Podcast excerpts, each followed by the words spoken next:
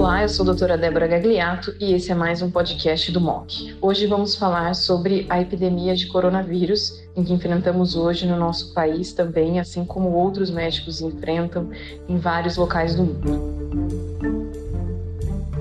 Esse surto ele começou como uma, como uma doença respiratória que recebeu recentemente o nome de doença de coronavírus 2019 ou COVID-19. Esse COVID-19 ele foi reconhecido em dezembro do ano passado e foi rapidamente demonstrado ser causado por um novo coronavírus, estruturalmente distinto dos outros coronavírus que a comunidade já tinha tido conhecimento, como o coronavírus que causou a síndrome respiratória aguda grave ou SARS. É, nesse caso, em 2002 e 2003, foi causado por um tipo de coronavírus e também nós tivemos outro tipo de coronavírus que causou outro surto, mas ficou contido no, Oriente, no Oriente Médio, que se chama MERS, que foi em 2012. E esse surto do coronavírus 2019, ele apresenta muitos desafios para a saúde pública, para a pesquisa e para a comunidade médica.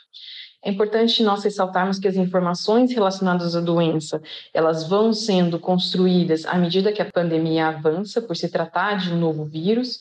é importante ressaltar também que nenhum de nós tem imunidade a esse vírus por ser novo. Esse vírus se iniciou, o epicentro de início do surto foi relatado na cidade de Wuhan, na província de Hubei, na China. É, nessa época, em 2019, em dezembro, a idade média reportada dos pacientes foi de 59 anos, com uma maior morbimortalidade notável entre os idosos, aqueles indivíduos acima de 60 anos, especialmente aqueles indivíduos acima de 80 anos, e entre aqueles indivíduos com comorbidades, doenças renais, doença hepática, doença pulmonar, dentre outras comorbidades. E 56% dos pacientes é, relatados na China eram do sexo masculino. A taxa de mortalidade na China relatada foi de aproximadamente 2%, embora tenha outros registros que é, vão reportar taxas de mortalidade que giram em torno de 1,5% a 2%. Importante ressaltar que, à, à medida que a pandemia evoluiu e atingiu outros países, como na Itália, por exemplo, essa taxa de mortalidade ela chega a ser muito mais alta, próxima dos 6%,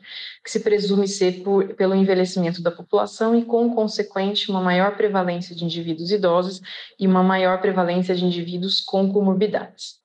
No entanto, se presume que haja muitos casos assintomáticos ou minimamente sintomáticos que não são contabilizados, passam despercebidos e por isso esse caso de número relatados eles devem ser muito maior. Portanto, a taxa de mortalidade dos casos ela deve ser superestimada e pode ser menor do que esses números que a gente mencionou anteriormente. Importante ressaltar que, como um vírus respiratório, ele se propaga por fômites, então por uma tosse, um espirro que um, com que o paciente dê, e a gente pode ter contato diretamente com esses fômites ou pode ter contato com vírus que uh, se uh, que teve contato com superfícies, ou seja, uma maçaneta, uma porta, um computador, e por isso a transmissão ela é bastante eficiente. Se estima que um paciente com coronavírus infectado, ele possa passar o vírus para duas ou três pessoas. E se cada vez mais se fala sobre o contágio de pessoas que são assintomáticas, que não desenvolveram sintomas ainda, mas que já podem transmitir esse vírus para um número grande de pessoas por circularem na comunidade livremente, não tem sintoma, então não, não acaba não usando máscara, não protegendo as outras pessoas. Por isso é muito importante nós como oncologistas orientarmos os nossos pacientes a lavar as mãos, é, lavar as mãos mais frequentemente possível, pelo menos 20 segundos, com técnica adequada, usar álcool gel quando não tivermos acesso à água, avisar os pacientes que estão com sintomas gripais a não virem ao centro de saúde, a menos que tenham sintomas de gravidade, que precisam ser avaliados por um médico, limitar as visitas ao hospital, limitar o número de acompanhantes dos pacientes que vêm fazer tratamento ao hospital, fazer com que, se vier com acompanhante, que esse acompanhante, de forma clara, não tenha sintomas de gripe e, e que esse acompanhante ele realmente não tenha sintoma algum para que ele possa vir ao centro oncológico com tranquilidade. A recomendação é de que pacientes oncológicos não suspendam o tratamento, apesar de ser um grupo de maior risco de desenvolver complicações. Nós não recomendamos que pacientes com tratamentos curativos ou pacientes que precisam de um tratamento quimioterápico, de uma droga-alvo, de uma imunoterapia, não suspendam o tratamento de forma alguma. Se estima que o período de incubação, ou seja, um paciente infectado, até que ele desenvolva desenvolva sintomas, ele gira em torno de quatro dias, na grande maioria dos pacientes, mas isso pode variar, pode ser inclusive maior do que uma semana. Importante ressaltar que, em geral, esse indivíduo que se estima hoje, é, com conhecimento que nós médicos temos acesso, no momento, é que esse paciente que desenvolva sintomas, que seja diagnosticado com coronavírus, ele fica transmissível por até 14 dias após o diagnóstico. Então, por isso que se recomenda que o indivíduo com diagnóstico de coronavírus ele fique realmente em quarentena é, por pelo menos 14 dias para que ele que se limite a propagação desse vírus.